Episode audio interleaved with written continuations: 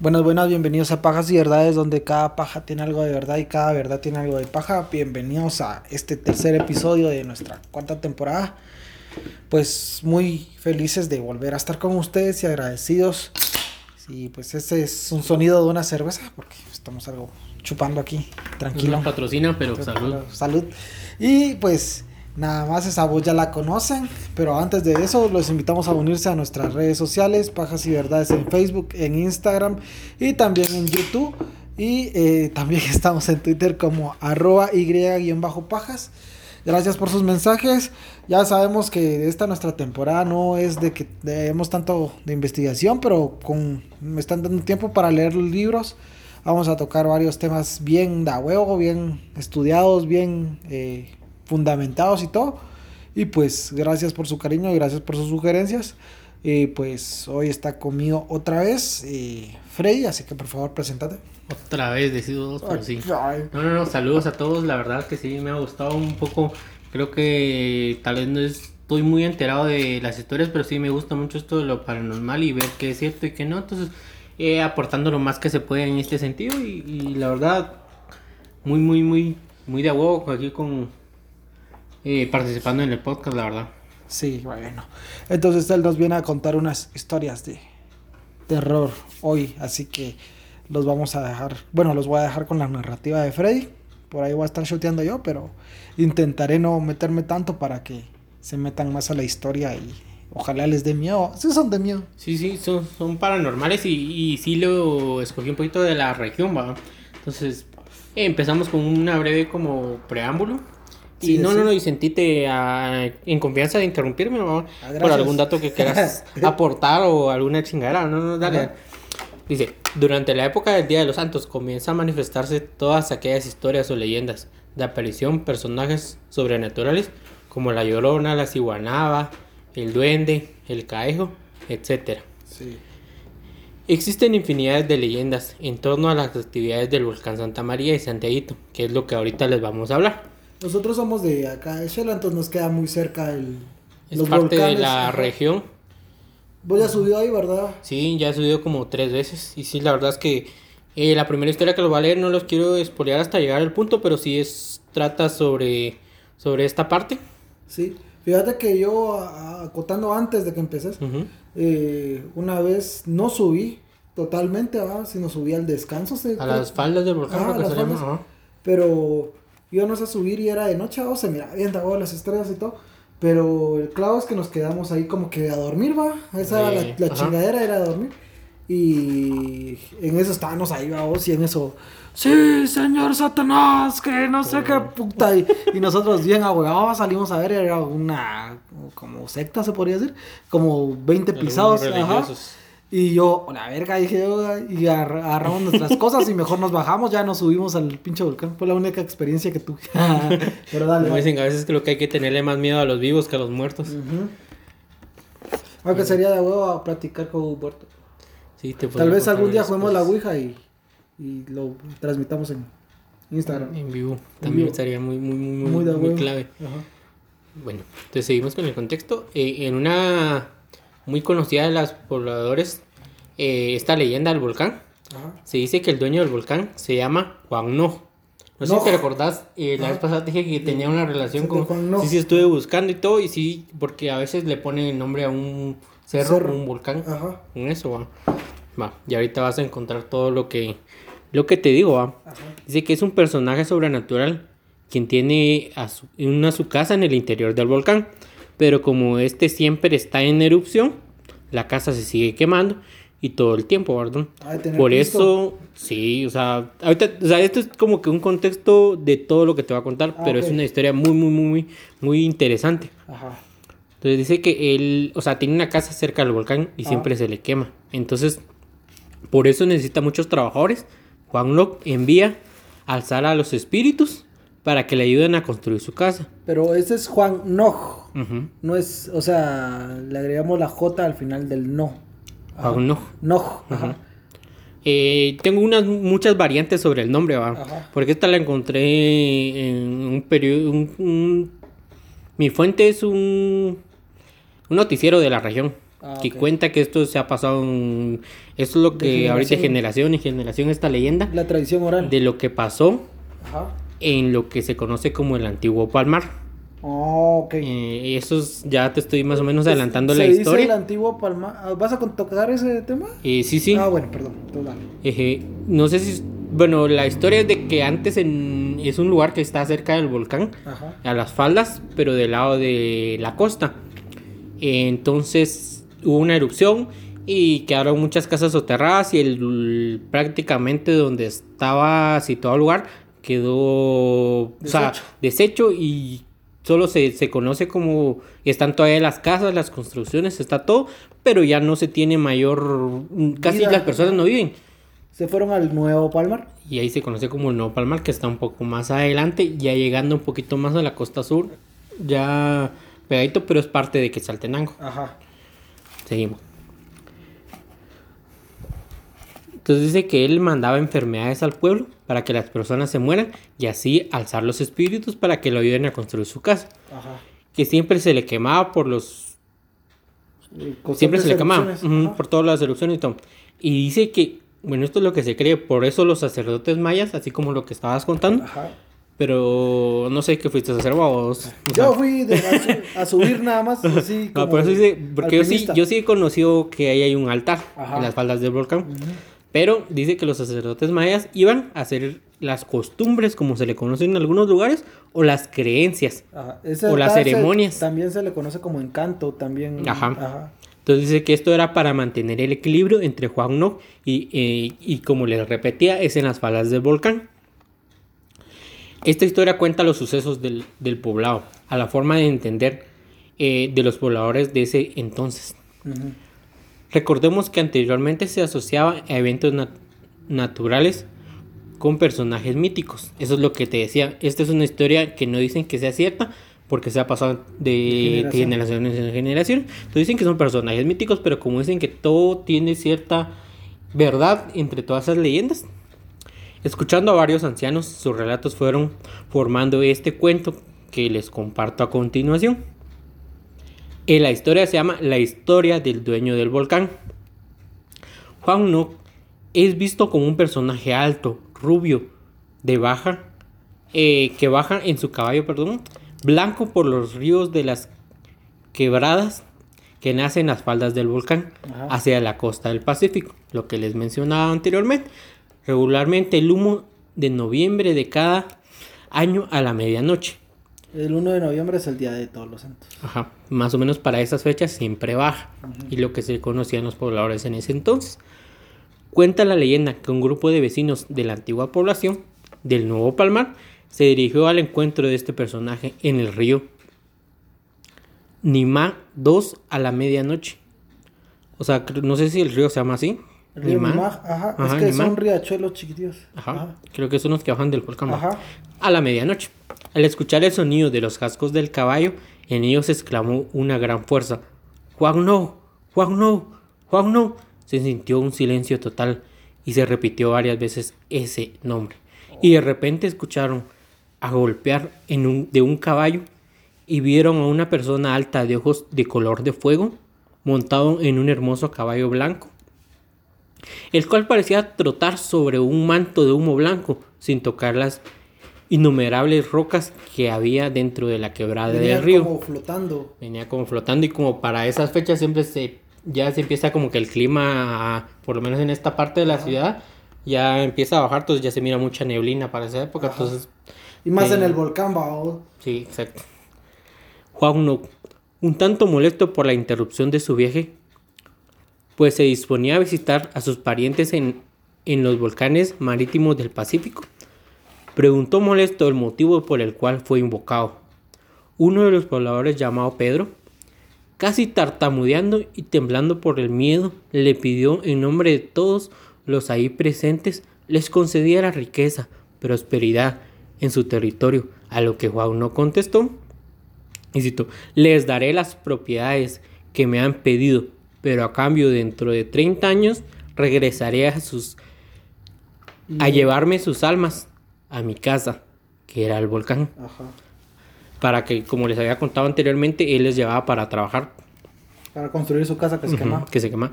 Tanto Pedro como el resto del grupo accedieron y en ese mismo instante continuaron, continuó Juan no su recorrido, desapareciendo totalmente, aunque un aunque aún siguió escuchándose el eco de los cascos del caballo por un minuto. Un minuto más. Y el sonido del canto de los búhos, lo cual los erizó salir corriendo.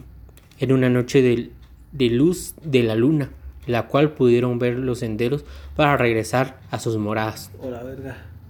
O sea que los pobladores lo fueron a buscar, o sea, se creía y tenían la creencia de que él existía. Entonces los pobladores, como te contaba anteriormente, él siempre mandaba enfermedades, cosas para que ellos Desgracias del siempre se murieran. Entonces ellos ya cansados de eso dijeron, mira, o sea, ya calmala, va, dejando de chingar un rato y danos lo que, o sea, danos una tierra porque se conoce que en las faldas del volcán, por el, ¿qué te podría decir yo? Eh, como lo que expulsa el volcán, hace que la tierra sea muy fértil y sea, ahí hay grandes cosechas, pero lo mismo de que a veces el volcán viene y hace erupción o viene y tira más de algo, hace que las cosechas nunca sean... Buenas, o sea, es un terreno fértil, pero peligroso. Ah, ok. El pueblo progresó considerablemente. Muchos compraron terrenos, los cuales cultivaron productos que les trajo muchas ganancias al comenzar a los comercializar entre otros lugares. Se dice que así fue. Durante mucho tiempo hubo prosperidad en el poblado, comprando muchos terrenos nuevos para cultivo. Tanto el maíz como otros productos se dieron en abundancia, dejándolos mucha riqueza. Al acercarse la fecha en que tendrían que pagar dicho, dicha riqueza, tanto Pedro como el grupo de vecinos del poblado vieron, se vieron muy preocupados al tener que dejar las familias, fue entonces que los pobladores decidieron llevarse el dinero recaudado y lo mejor de sus cosechas a la iglesia católica con el fin de que los sacerdotes los bendijeran. Los sacerdotes católicos. Sí, por la iglesia que ya, ya se tenía ese, en ese entonces, ¿verdad? Ajá. En el preciso instante en el que el sacerdote bendecía dichas riquezas, Juan no sintió que las fuerzas grandes lo hacían olvidar a las personas los cuales habían entregado dichas riquezas y al no saber quiénes eran, como podrían colaborar de acuerdo al realizado, a lo realizado. Ah, eh, aquí es, eh, habla sobre la promesa que les hicieron ellos, ¿verdad? Que dentro de 30 años todo lo que les habían dado se los iba a quitar. Fue entonces que decidió destruir al poblado y con ello a las personas que les habitaban y les había dado riqueza. O sea que eh, fueron, fueron con el padre católico que los bendiciera, bendijera, perdón, las las cosechas y las riquezas y todo. Y eso hizo como que olvidarse. Eso hizo como que se enojara porque él, eh, este personaje que se llama Juan No, eh, dijo, bueno, creo que ya están como que librándose de mí y no se recuerdan que a tal fecha me, tiene que, devolver todo lo que yo les di en cierto ah. tiempo, que eran 30 años, ah, lo que habían acordado. Entonces, eh, que el personaje que se llama Juan envió una columna densa de ceniza que llegó casi hasta las inmediaciones del poblado. Esta fue su primera advertencia. Aunque los vecinos del poblado pensaron que, que no podría pasar nada malo, que todo volvería a la normalidad conforme pasaran los días. Esto enfureció más a Juan No, el cual envió cantidades de lodo y roca a los ríos que bajaban en el volcán, atravesando por lo cual atravesando por el centro de la iglesia católica. Pues fue ese su lugar del motivo de su pérdida. Ah, donde le habían quitado todo, donde, quitaban quitarle el poder. donde los fueron a, bendecir sus cosechas y todo, entonces se enojó, se emputó. Dijo, ah, ni mierda, esos pisados no me quieren pagar, así que se los llevo a la verga. Hasta que destruyó por completo el poblado, por lo que los pobladores terminaron abandonando dicho territorio, el cual en su momento fue próspero nos referimos al antiguo Palmar. Ajá, al antiguo Palmar. Por estos eventos nace el nuevo poblado. Muchas personas continuaron viajando hacia el antiguo Palmar para llegar al Monte Claro, lugar de parcelas donde se cultivan diversos productos agrícolas. Así lo hicieron por varios años hasta que Juan no, al ver que aún continuaban enriqueciéndose en su territorio, envió una correntada de lodo y rocas al volcán, del volcán por donde se encontraba en el riachuelo llamado San Isidro, destruyendo varias parcelas, lo cual generó que el valor de los dichos terrenos disminuyera considerablemente. Desde después de que su momento fuese después de que su momento fuese terreno alternamente valioso. Ah, y ahí termina la historia. Pues esta es la historia que se cree que sucedió en la, erupción, ah. del volcán Santiago. Sí, no, sí, fue el Santiaguito. Fue el Santiaguito donde hizo que todo lo que le llamamos como el, viejo palmar, entonces le conoce como viejo palmar, quedara en ruinas, destruido, o sea, totalmente ahí quedó inservible. Ahí todavía se pueden encontrar, busqué imágenes donde estaban las iglesias y todo lo que se tenía ahí, pero pues están como la estructura, pero ya no se encuentra nada de gente ni nadie de las personas está viviendo. Y aquí nos comenta que ciertas personas, por lo que les contaba, que el terreno es muy fértil, por lo que el volcán, o sea, viéndolo de un contexto muy científico, por los terrenos que están cerca del volcán, son muy fértiles, por lo que la ceniza creo que manda y por el tipo de clima que se encuentra cerca del volcán, hace que el terreno sea muy fértil. Oh, y ya, ya después de eso disminuyó el, el valor del terreno considerablemente. Sí, porque él mandó y es lo que se conoce como los, o sea, que cuando la lava cae, siempre hay ríos que, que están al borde del, del, volcán, entonces la lava siempre va a ir a caer en, en esos tipos de ríos. Y, ahí es donde ya se seca y caen ya piedras, o sea que la lava cae al río y luego ya se convierten en piedras por el tipo de procedimiento que aparece y eso es lo que se cree que pasó en este en el antiguo, en el antiguo Palma. Ah. Lo que yo te decía, acá busco unas imágenes de más o menos cómo describen al a Juan No. Entonces dicen que él es un hombre alto, con caballos y de, o sea, es un pelo como decir un colonista, se podría decir. Un terrateniente. Un de terrateniente los de los españoles que vinieron. Entonces a mí a mí me, me surgió cierta duda porque yo decía, a veces como que a lo que desconocemos le ponemos el nombre de, lo que sea. Ajá, sí. Entonces, tal vez y como los pobladores tenían en ese entonces, tenían como miedo a los, como en esa parte, no sé si has eh, escuchado un poquito la historia de cómo fue que conquistaron esta parte quiché, donde que entraron por esa parte. Ajá.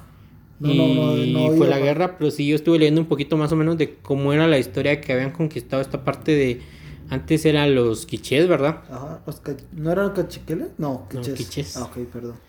Eh, entonces sí entraron por esa parte del volcán y por parte de Rau, porque entraron por, por México. Ajá. Por el lado de Tapachula y se vinieron por el lado de la costa y entraron por acá. Entonces yo siento que de cierta forma como que la historia de que haberle puesto este tipo de nombre a este tipo de personaje era como más a una persona que se le tenía un poco de miedo. De los colonos, de Ajá. Para mí esa es la idea que, que estuve va a leer la, historia y para mí esa como que surgió esa hipótesis de lo que había pasado. Porque, o sea, es algo natural, pero no sé qué tan cierto sea, como te digo. Son tradiciones orales que vienen desde épocas, desde... Como dicen, cuando uno no conoce algo, tiene a poner algún miedo que ya conoce. Ajá, Entonces, de ahí es donde relaciono yo el venir y que lo muestren a Juan no como un colonista. Ajá, como un terrateniente. Terrateniente. como un español. Y no como una persona que se conoce que los dueños de los volcanes o montañas son personas, eh, como te dijera yo, como que son, se pueden convertir en personas y en animales. Por eso es que son dueños de volcanes y que lo que la historia se conoce, pues, que ellos son los dueños del terreno. O de, perdón, de esa parte de como de... De parcelas de, la tierra. Ajá. Entonces yo por eso digo yo, no sé qué tan cierta sea. O sea, sí explica un, par de cosas, pero no sé, como que más se me relaciona a eso. Sí, ese también se les conoce como los wing. Mm. En México se le conoce como los nahuales. Nahuales, ajá, los wing. De que se que tienen la habilidad de ser personas y volverse animales los que ellos quieran, va. Muchas veces yo he oído eh, de mis amigos de la costa con los que trabajo de que los mages están así, ¿verdad? de que están cuidando su terreno siempre, todas las noches, y media vez llega un animal y es de ahuyentarlo porque parece que pueden ser los wins que se pueden ir a huevear las eh, cosechas o las riquezas de los eh, pobladores de, del... ¿Cómo te dije yo? De la región. Ajá, de la región.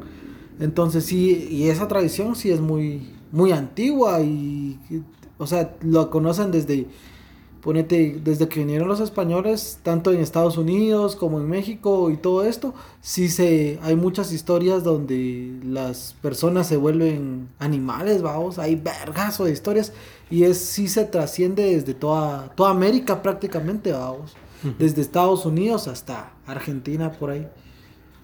Solo como que cambia del nombre dependiendo del tipo de religión. Pero pues eso es lo que se me hacía muy raro que acá le hayan puesto o le hayan denominado como un personaje muy muy como terrateniente, como decías vos, entonces no, no se me hace muy muy acuerdo, pero eso es una historia que se cuenta mucho y que también hasta en los libros creo que la historia se mantiene ese como un cuento que se le cuenta a las personas. Y todavía está muy, vigente, muy vigente en, eso porque no cuando te llegas al nuevo Palmar te dicen que no vayas solo al viejo Palmar y que preferiblemente no pases la noche ahí, vamos. Dicen, vamos, que, que es un terreno casi tiene como baldío, o sea, ya prácticamente no, está deshabitado. se mantiene, deshabitado. Una palabra. Eh, sí, ahorita sigo con otra eh, historia. historia que encontré aquí cercano a, la región que se llama Suceso extraño camino a Coatepeque. Coatepeque es un municipio de Quetzaltenango, para estar en contexto, Ajá, con los eh, escuchas de afuera de, de México y de Argentina y de todos lados. Gracias, gracias por oírnos. Nos dice que el señor solo nos aparece sus iniciales, que es JL Gómez. Trataba una importancia trabajar en una importante eh, compañía fabricada de productos populares. Su labor consistía en colocar la mercadería en las tiendas del interior, la razón por la cual realizaba constantes viajes por toda la carretera de Guatemala. El 26 de junio de 1969. Como de costumbre, aunque retrasado, en esa oportunidad salió a, las 4 de la tarde rumbo a la costa sur. Infortunadamente, antes de llegar a Palín, tuvo que detenerse por falta de aire en un neumático. La suerte parecía no acompañarle, debido a que la llanta de repuestos también estaba en malas condiciones. A la puta está cagada. Mala suerte de una cosa. Gracias a la ayuda de un piloto muy atento, pudo regresar a Matitla, donde reparó las dos llantas y continuó hacia Escuintla. El atraso fue una de dos horas, fue más o menos de dos horas y media. Sin embargo, todo iba muy bien. Muchos vehículos hacían el mismo recorrido. Eh, el viaje era extremadamente duro. Tenía que llegar a Coatepeque esa misma noche debido a un buen negocio que le esperaba en la mañana siguiente. Se detuvo a comer en un restaurante al lado de la carretera. Tomó de nuevo el volante y por fin regresó. Llegó a Retauleu, donde tomó un breve y agradable descanso en una gasolinera mientras bebía un vaso de agua y le revisaban el aire y el aceite. Ajá, a su carro. Al carro, ajá. Yo digo que se fue a echar una suchela, pero de aquí dicen agua. Era casi las diez y media de la noche cuando se dispuso a tomar el último trayecto de camino. Tenía un raro presentimiento. Nunca le había sucedido algo parecido y sin embargo no, lo, no le dio importancia y partió. Quizás había recorrido unos 15 kilómetros cuando tuvo problemas en el carro. Por eso siempre, siempre revisen su carro antes de viajar, porque si no los pueden espantar y los va a llevar la verga en el camino. Fallaba constantemente, constantemente y se, y se detenía por momentos. Era muy raro en un auto de modelo reciente. Ah, tenía varas. Ah, caquero, pisado. Era un Hilux. que además era revisado por regularidad, porque como siempre viajaba en todas las carreteras, parecía faltarle la corriente en alguna parte. Las luces se apagaban. Ah. Oh, miedo. Sí, ya. El temor, Ese es nuestro, efecto, especial. El temor de quedarse varado en el camino a esas horas se manifestaba el señor Gómez. Por prevención se detuvo con, completamente el auto y trató de averiguar qué era lo que causaba esta falla. El cielo estaba limpio y las estrellas fulgaban en forma imponente. A pesar de ser un hombre acostumbrado a caminar a largos caminar en largos techos solo, Ahora sentía una terrible ansiedad sin compañía. Le dio ansiedad. Andaba bien pido. Andaba bien pido. Se tomó unas chelas, ya después, ¿a quién no le ha pasado eso? Sí, a quién no. A mí no porque es no normal, tengo ¿verdad? A mí no porque no tengo carro, entonces ah, no puedo a mí decir. sí porque chupó. Algo le pareció muy extraño. Fue el olor fuertemente azufrado que le causaba malestar estomacal. A la verga. Se echó un pedo el cerote vos. No, no, eso, eso sí. Ah, es que estaba que se cagaba, puta. Si yo me cago a medianoche en la carretera, me cago vos. O sea, ¿quién te va a ayudar a esa hora? O sea, en la noche. Y por ahí que son tramos muy largos y no aparece ninguna casa por ese, por ese sector.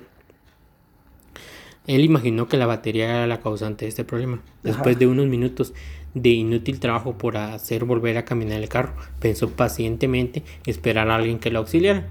La tranquilidad se apoderó de él y los minutos pasaban. De repente se echó un su cigarro ahí. Entonces dijo, ah, ya que me dio ansiedad un mi cigarrito, traigo unas chelas en el carro. Y voy a poner a chupar, voy a sacar el dedo para que alguien me haga la pala. Cabal. Y de pronto vio sobre la cinta asfáltica una vaga silueta que caminaba muy raramente. A la verga.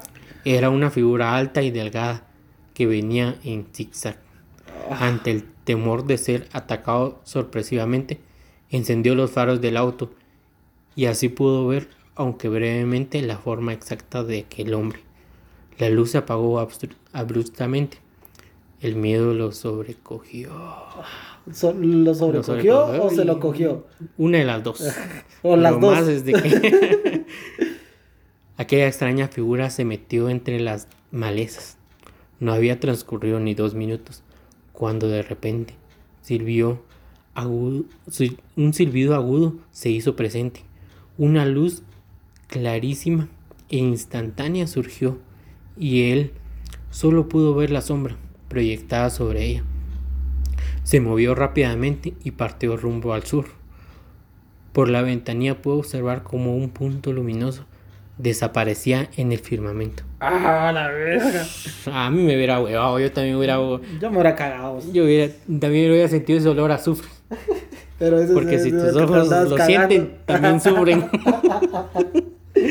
te andabas cagando por eso. Después de esta y en eh, en un estado casi histérico, trató de arrancar el carro. Y esta vez el motor se puso en marcha, sin dificultad o sea que no tenía nada el carro, de un rato le, le arrancó nada más. Así, oh, la verga, qué huevos, no sé. Sin pensar. Yo no sé, por yo no sé de carros, Yo no sé de carros, pero yo lo que diría, bueno, o la batería, o el aceite, o la, o las llantas, o, el mofle, o, el camuflador. ¿Qué es un mofle? es un chiste que cuentamos donde ah. uno se cree y como para decir palabras interesantes sobre el motor dice que es el mofle. pero no... no sé qué puta. el conector. Ah, bueno, sí, sí, eso es. eso es. Sin pensarlo dos veces partió velozmente hacia la población más cercana. Hasta en ese momento no había creído lo que en tal en, en tal ovnis, o sea, él pensaba que eran ovnis. Oh.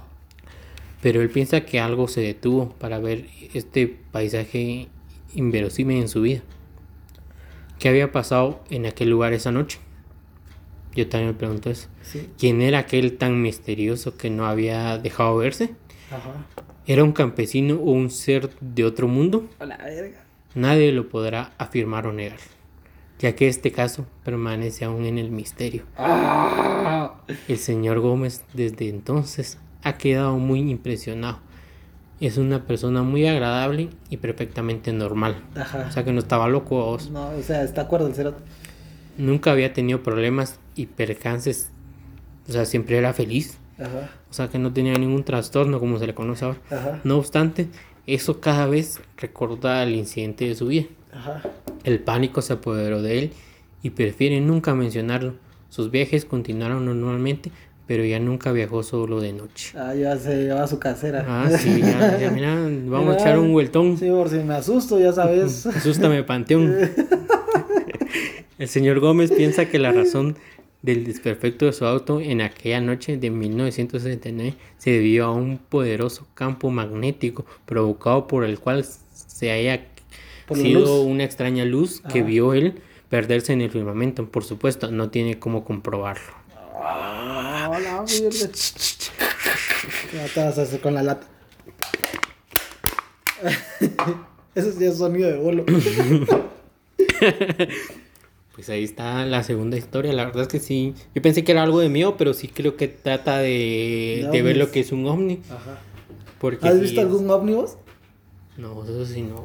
Yo no sé si es un ovni. Bueno, para mí ese es un ovni porque un, un ovni es un objeto volador no identificado y entonces yo no sabía qué chingados era lo que estaba viendo, pero sí una vez aquí en Shell, cabal, tragando cagada en el universo, estaba yo viendo el cielo y eh, apareció, no sé si era un avión para serte sincero, pero sí, yo así, la verga, y en ese tiempo estaban de moda los Blackberries, vamos, tenía un Blackberry yo y quise tomar una foto y Dios, no se miró ni mierda, pero, sí me quedó eso, vamos. ¿Y crees en los ovnis vos? Ah, yo creo que sí, vos, o sea, sí, los ovnis tal vez no, los extraterrestres. Sí, yo siento que si hay vida acá, porque no podría haber vida en otro planeta. Sí, vamos. O en otra galaxia. En otra galaxia. Pero yo no sé, es una teoría donde dicen que tal vez muchas personas ya saben que existen, pero por miedo a que nosotros somos bien aterrorizados o muy locos, no, no, no, no, no lo dicen, va. Somos bien primitivos todavía. Pues todavía hay gente que cree que la Tierra es plana y mierdas así como no van a creer en ovnis, vamos. Puta, pero sí que huevos, te imagínate que te agarre media carretera un ovni. No, lo más raro es que el carro, o sea, dejó de funcionar, el reto funcionó. funcionó Dicen que también los fantasmas crean esos campos electromagnéticos donde ah, no, ese que yo duermo solo. Llevas tu teléfono y lo querés eh, grabar y cuando miras tenés 100% de la batería y cuando miras tenés un 20, 10 y se te apaga el teléfono. Porque creo que se consumen de ese tipo de energía también. Sí, a vos. Y es ante todo, todo este misterio es, es ante vos. Yo siento que todo esto es. Tal vez nosotros no lo podemos ver, pero. Eh, no sé, vamos. Ahora voy a contar yo la otra. Cuidado ahí con la chela, cuidado, cuidado, la vas a botar. Ahí está. Esta historia se llama mi encuentro con el cadejo.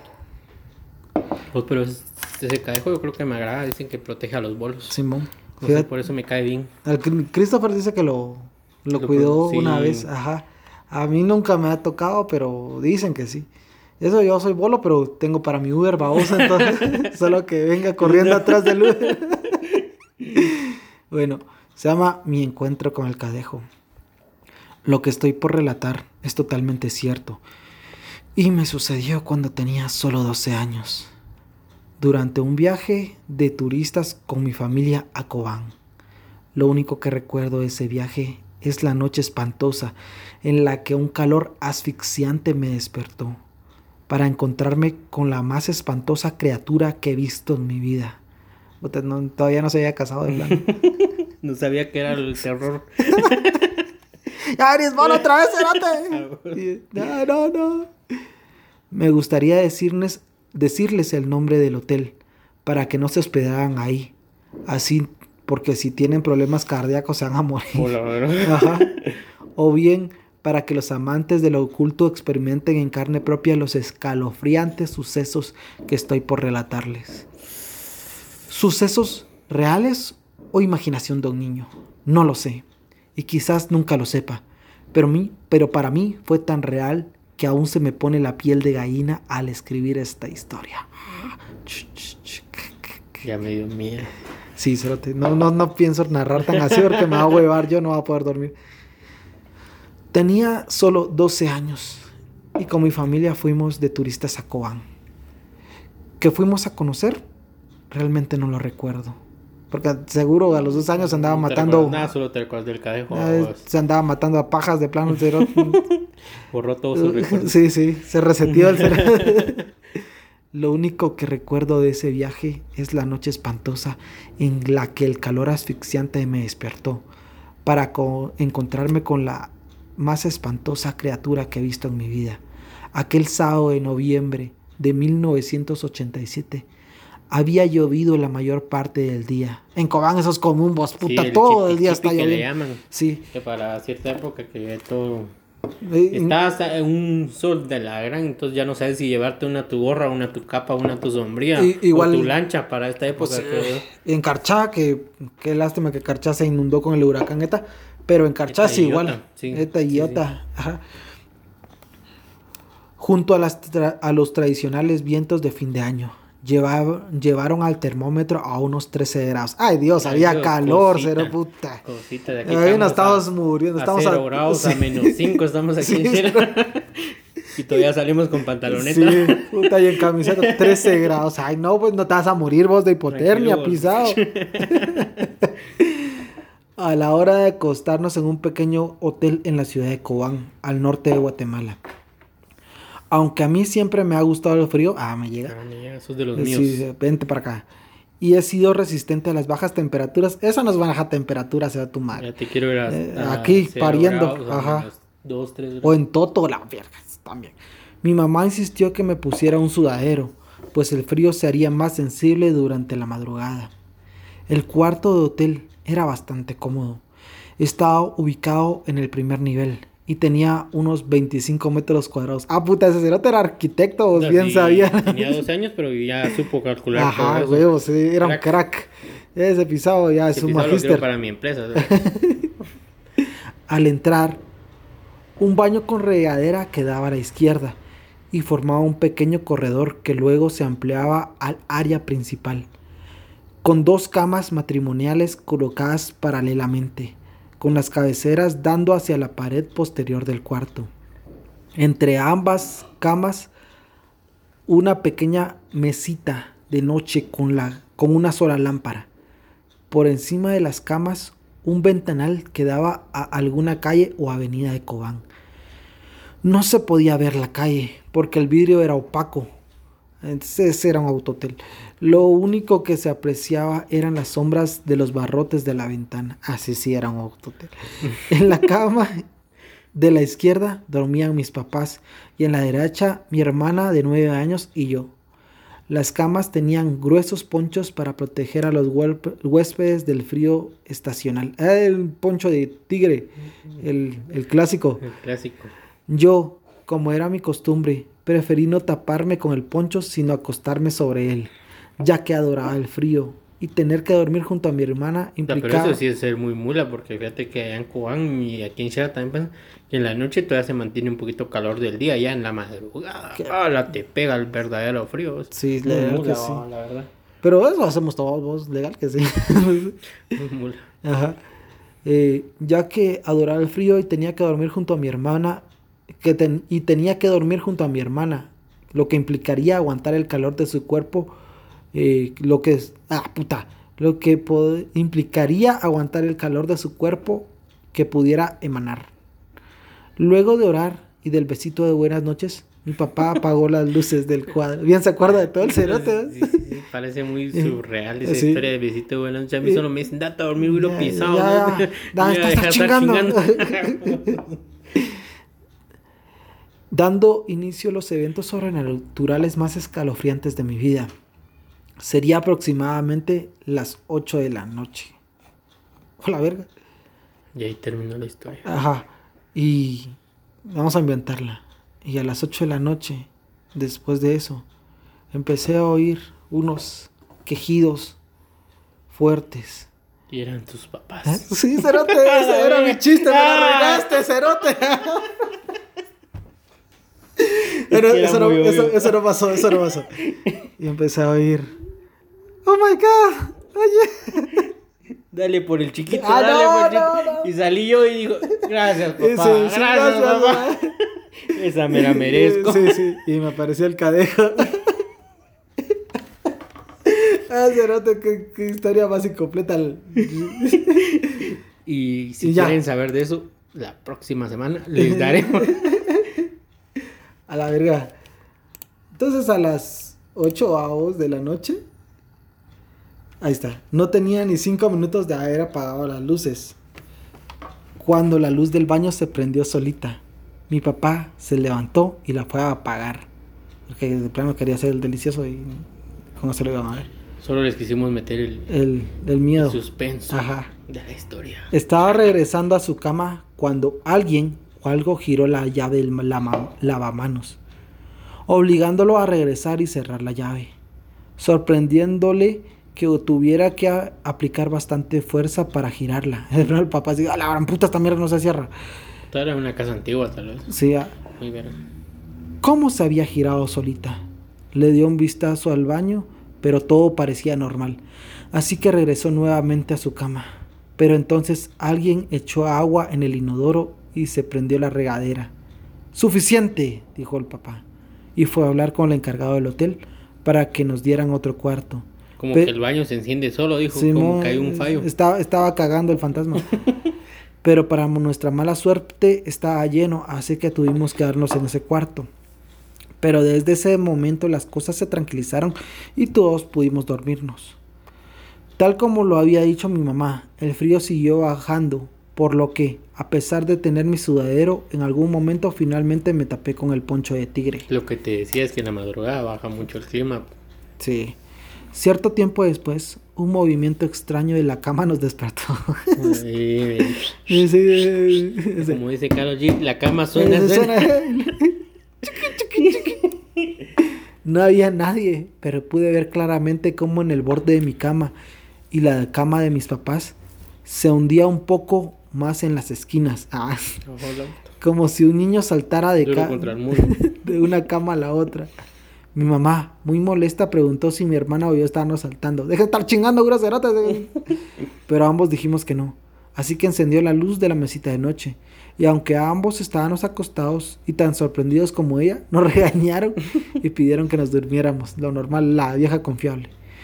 Por extraño que parezca, parezca yo que siempre fui muy miedoso, estaba muy emocionado con, la con las cosas que estaban sucediendo ya que no eran cosas malas, sino que únicamente travesuras sobrenaturales. Ah, y mi mente pedía más. Oh, que sonara más la cama. Ahí, ahí aprendí que nunca hay que pedir más de las cosas sobrenaturales, porque nunca sabes con qué te puedes topar. Y las cosas no se pueden volver verdad y las cosas se pueden volver verdaderamente espeluznantes. Estábamos nuevamente todos profundamente dormidos. Un calor asfixiante y un sentimiento de caer al vacío me despertaron para ver el espectro más aterrador que he visto en mi vida. Entre las dos camas se divisaba la silueta de un enorme perro, negro, parecido a un Rottweiler, pero con melena. Era Scooby-Doo. no, porque el Scooby-Doo no es negro. Sus ojos rojos parecían arder como las llamas y miraba fijamente a mi hermana. Su hocico entreabierto dejaba ver unos enormes colmillos y algo que parecía una baba espesa colgaba de su boca. Tenía rabia de plano. De plano que sí, no, no, no llegó. Sí, legal que sí. No llegó al Ministerio de Salud allá. Y se me decía con cada respiración del perro, sin caer al piso. La visión me petrificó por un par de segundos. El susto no me permitía respirar y sentía que me ahogaba. Era asmático el cero. Cuando el perro notó que me movía eh, por esforzar, o sea, esforzarme al respirar y apretando las colchas de la cama, levantó un poco la vista para verme a mí, dibujando una malévola y característica característica sonrisa, eh, cerote. Esa sonrisa. La risa era una llena. sí, todo romántico. Esa sonrisa, esa maldita sonrisa. es por mí. Como disfrutando el horror que me estaba ocasionando. Casi exhausto, logré juntar oxígeno y en ese momento solté un gran grito. ¡Papá! Ah, no, yo pensé que era otro grito. No, tenía 12 años. El perro se sorprendió y retrocedió un poco. Luego se empezó a empequeñecer. Mi mamá, que se despertó con mi grito, encendió la luz de la mesita de noche. El perro enorme se había hecho tan pequeño que ya no se veía frente a la cama, así que me abalancé para buscarlo entre las dos camas. Ahí estaba, pero ahora más parecido a un pequinés. Y frente a mis ojos, el pequinés se transformó en un grillo. Tomé mi zapato, que estaba en el pie de la cama, y aplasté al grillo. Luego le conté a todos lo que había sucedido pero nadie me creyó. Por supuesto yo no me iba a volver a dormir ahí, por lo que me pasé el resto de la noche rezando y tratando de mantenerme despierto. A la mañana siguiente revisé mi zapato y todavía tenía el grillo aplastado. Tenía una cosa blanca, pero no sabía qué era. pegajosa. Limpié mi zapato con papel toilet. Ah, sí. Sí, sí era eso. Sí, era eso, sí. Efectivamente. Y tiré los restos del grillo al inodoro. Gracias a Dios, nunca más volví a ver ese perro espantoso.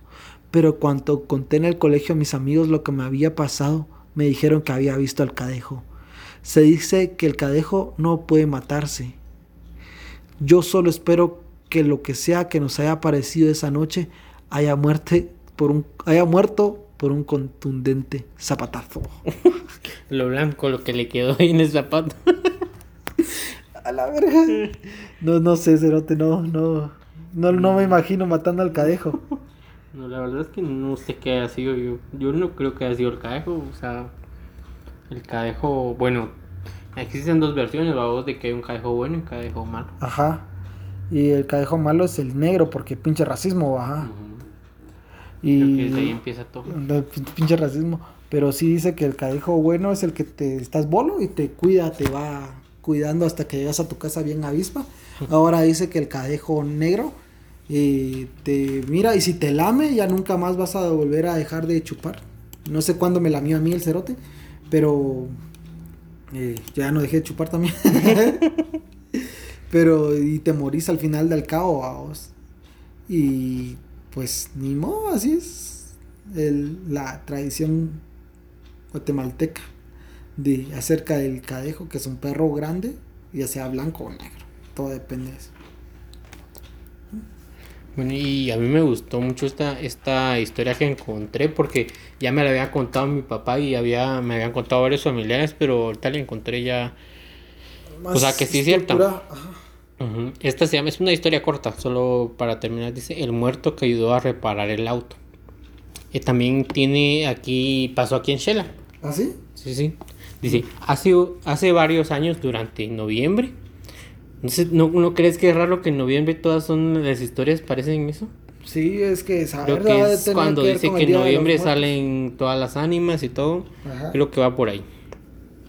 Un personaje que salteca falleció en Retauleu y una funeraria local prestó el servicio para trasladar el cadáver. Perdón, perdón, un quetzalteco falleció en Reu. Un quetzalteco muy, muy conocido por lo que se dice en la historia, falleció en Retauleu. Ah, Entonces su familia dijo, bueno, lo tenemos que velar y enterrar aquí en Shela. Entonces lo mandaron a traer con una Como buen quetzalteco. Porque se muere siempre aquí en Shela. Una funeraria local prestó el servicio para trasladar el cadáver a Quetzaltenango. El, el piloto eh, venía de regreso a Shela y en la parte trasera del auto traía la caja mortuaria. Ajá. Y luego de dejar atrás el túnel de Sunil, que te digo que venía para Cachela, una de las llantas se pinchó. El conductor estacionó el auto a un lado de la carretera. Esa noche había luna llena. La luna de Xelajú. La luna de Xelajú siempre, es que es obvio que aquí la luna es de Xela. Y era posible ver cómo reparar, no era posible cómo reparar el, desperfecto. Minutos después se acercó un señor, quien aparecía vivir por, por Santa María de Jesús, que es el poblado que está atrás del túnel. Él le ofreció eh, al empleado de la funeraria ayudarle con el, a reparar la llanta y el daño que había sufrido el vehículo. Luego de cambiar el neumático, el piloto de la funeraria regresó a Shela y estando en la morgue se llevó el susto de su vida al darse cuenta que la persona que le ayudó en la carretera era la misma que estaba en el ataúd. ¡Ah, la verga! Es que los quetzaltecos hasta después de la muerte somos cordiales y ayudamos a nuestra gente, va. Entonces me imagino yo que Pisado dijo, ah, no, se le pinchó la llanta a este Pisado, tengo que revivir, tengo que cambiarle la llanta para que hablen bien de nosotros. Y ya, yo como Esa es mi tesis. Yo como me la sabía y me la habían contado mi papá y varios familiares de, una historia de que eh, se había dado cuenta que era el mismo personaje. Porque a la hora que cambió la llanta, la llanta, perdón. Es que es lenguaje inclusivo. llante. Agarró la llave a vos y le vio las manos. Entonces le vio que tenía un anillo. Ah, sí. Le vio el anillo. Le vio el anillo. No el de globo, sino que el que tenía en la mano. Entonces cambió la llanta y todo. Y cuando ya después, cuando como aquí traen el cadáver y después le cambian todo el traje, le embalsama y todo. cuando a la hora que hizo todo el cambio, vio que tenía el mismo anillo, entonces ahí fue cuando se ahuevó y dijo, ¡Hola verga! Así, ¡Hola verga! ¡Hola verga! o sea, sí, algo así dijo, ah, entonces se ahuevó la verdad y creo que sintió el azufre. Ah, sí, de plano que sí. sí se el azufre porque se andaba cagando del susto. Fíjate que para ah, terminar, va, eh, hay una historia de... Una típica historia siempre, vamos. De que hay una chava que se sube a los taxis, pide carreras y cuando llega a, su casa, dijeras vos, eh, dice, ahorita le pago, se baja, entra a su casa y pasa 10, 20 minutos y no le paga a los taxistas, vamos. Y cuando llegan a, su casa le dice, mira, fíjese que una señora, me, una señorita me pidió un viaje y todo el vergado, pero no me ha pagado. y pero eso es una canción, no. No, esa es la, no, no, Del hotel, no, no sé. No, no, no, no. La cuestión es que dice que eh, la señora dice, pero ¿cómo va a hacer eso si mi hija está muerta, vamos? Mm, Ajá, ya. Pero yo te tenía un suegro, vamos, o sea, mi ex suegro, porque así se le puede decir. No, pero tranquilo, tranquilo, no, contalo sin señora. La cuestión es que era taxista al pisado, vamos. Ajá. Entonces dice que una vez le llegó una señorita y le llegó a decir eso, prácticamente. ¿va? Llévame allá a tal lado a mi casa y allá le voy a, a pagar. Bueno, dijo. Y lo llevaron, la llegó aquí en Shellap la llevó allá por Pacajá. Y la cuestión es que le dijo, ahorita le pago, se bajó la chava. Y pues esperó, esperó y nadie salió. Entonces llegó a, pues a tocar, a decirle, mire, fíjese que aquí. Y la señora le dijo, no, pero ¿cómo hacer eso si mi hija está muerta? Y mi suegro se supera, huevo, entonces se fue a la se mierda. la leche. Ajá, se le fue la Solo era bien blanco el pisado. Saludos si me oye. Pero la cuestión es que se ahuevó tanto y ya dejó la carrera así pagados. Que si a la, como a la semana y le contó un cuate lo mismo, ¿va? Y todo así, como la puta nos están espantando, ¿va?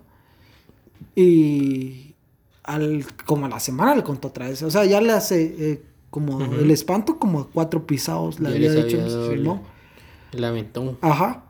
Hasta que hubo una vez que se lo llevó un cuate, ah, pero eh, tenía a su hija en el, en el taxi y se los llevaron. Llegaron allá y la chava se bajó y todo. Y no le, lo mismo, vamos. No, es que mi hija está muerta y no sé qué. ¿Y qué? Si eso fue como en noviembre, ¿vamos? No sé por qué en noviembre no, pasa todo. En noviembre, todo pasa en noviembre. Pero en enero la hija del taxista se inscribió a un, ¿cómo te creo? A un instituto de aquí en Quetzaltenango. Y se encontró al espanto, cerote. Solo, le, solo le estaban jugando la vuelta a los taxistas de que le decía. Y los pisados se iban bien ahuevados y no pagaban la carrera. Ah, la verga, pero fue una, una historia de, no sobrenatural, pero sí da huevado. Sí, te dio risa. Sí, me dio risa. Yo me cagaba la risa. Yo me la sabía, pero dicen que sí. Eh, me sabía una historia que un taxista pasó, pero que pasaba a recoger a alguien ahí cerca del cementerio. Ajá. Y le decía, mire, fíjese que no tengo dinero, solo tengo este oro, y se lo voy a dar y todo. Y, le decía, no, no, pero mejor yo quiero dinero. Ah, entonces espéreme, fíjese que tenga este oro y mañana me lo cambio, Aquí donde vivo y todo, donde lo fue a dejar, Y el siguiente día llegaban a ver, ¿va? Que la misma historia, que ya se había muerto hace tantos años. Ah, porque no querían pagar la carrera los cerotes, pinches. Yo creo que sí querían ahorrar todo eso. pero bueno, estas fueron unas pequeñas historias, no tan aterradoras como quisiéramos, pero ya andamos algo querendones. Entonces, perdón si no leemos bien ni nada. Y muchas gracias por su atención. Los queremos mucho. Esperamos sus comentarios. Siempre síganos Pajas y Verdades en Facebook, Instagram y también en YouTube. Aunque no nos reproduzcan en YouTube, con solo suscribirse nos ayuda un montón. Y pues en Twitter estamos como arroba y-pajas. Eh, y nada más. No sé si quieres y también sería, sería bueno eh, que nos escribieran alguna historia o si nos la podrían mandar en email. Fíjate que a mí me mandó, me mandaron unas historias, pero las vamos eh, a hacer todas como no, no, ah, o sea, las vamos a contar, especial de todas completas. Entonces, entonces eh, queda de que los que no han mandado y tengan alguno algún parecido sobre las historias que hemos que le pasado a su hermana, a su, hermana, tía, su casero. a ver una un podcast especial lo que me contaba aquí, de que vamos a leer todas las historias de los fans. Entonces, esperemos de que nos manden más historias, así tenemos más contenido y igual si ustedes no quieren mencionar su nombre o que a ustedes les pasaron, nos, nos pueden escribir y decir que no quieren, entonces ah, nosotros ya nos inventamos otros nombres o Juan Pérez. entonces, eh, sí, sí, pero sería muy bueno escuchar lo, que ustedes opinan y que ah. yo creo que a más de alguno ya le ha pasado más de algo que, nosotros hemos contado acá en, ah, el, podcast. ¿verdad? Sí. Y sí, mis redes sociales es... Eh, no sé si decirlas. No, si querés decirlas. Sí, sí. Eh, a mí me pueden encontrar en Facebook como Freddy eh, Pisquisoch. Por si alguien me quiere seguir. Igual eh, publico solo puros memes. ¿va? Al menos se van a reír de los memes o de mis fotos que publico. Pero de, algo se van a reír. Bueno, entonces les agradecemos mucho y siempre los queremos un montón. Cuídense del COVID que no ha pasado y por favor siempre tranquilos, siempre pensando en todo lo que van a hacer y la próxima temporada ya la estoy empezando, ya bueno, ya estoy terminando el primer caso, está súper de huevo y esperamos que les guste. Gracias por su aguante, gracias por aguantarnos esta temporada, porque realmente no es, no es de que tengamos una investigación así súper seria, pero lo hacemos con mucho cariño y esperando que les guste. Siempre escriban sus comentarios y gracias por todo. Ahora yo mucha. Yo. Adiós.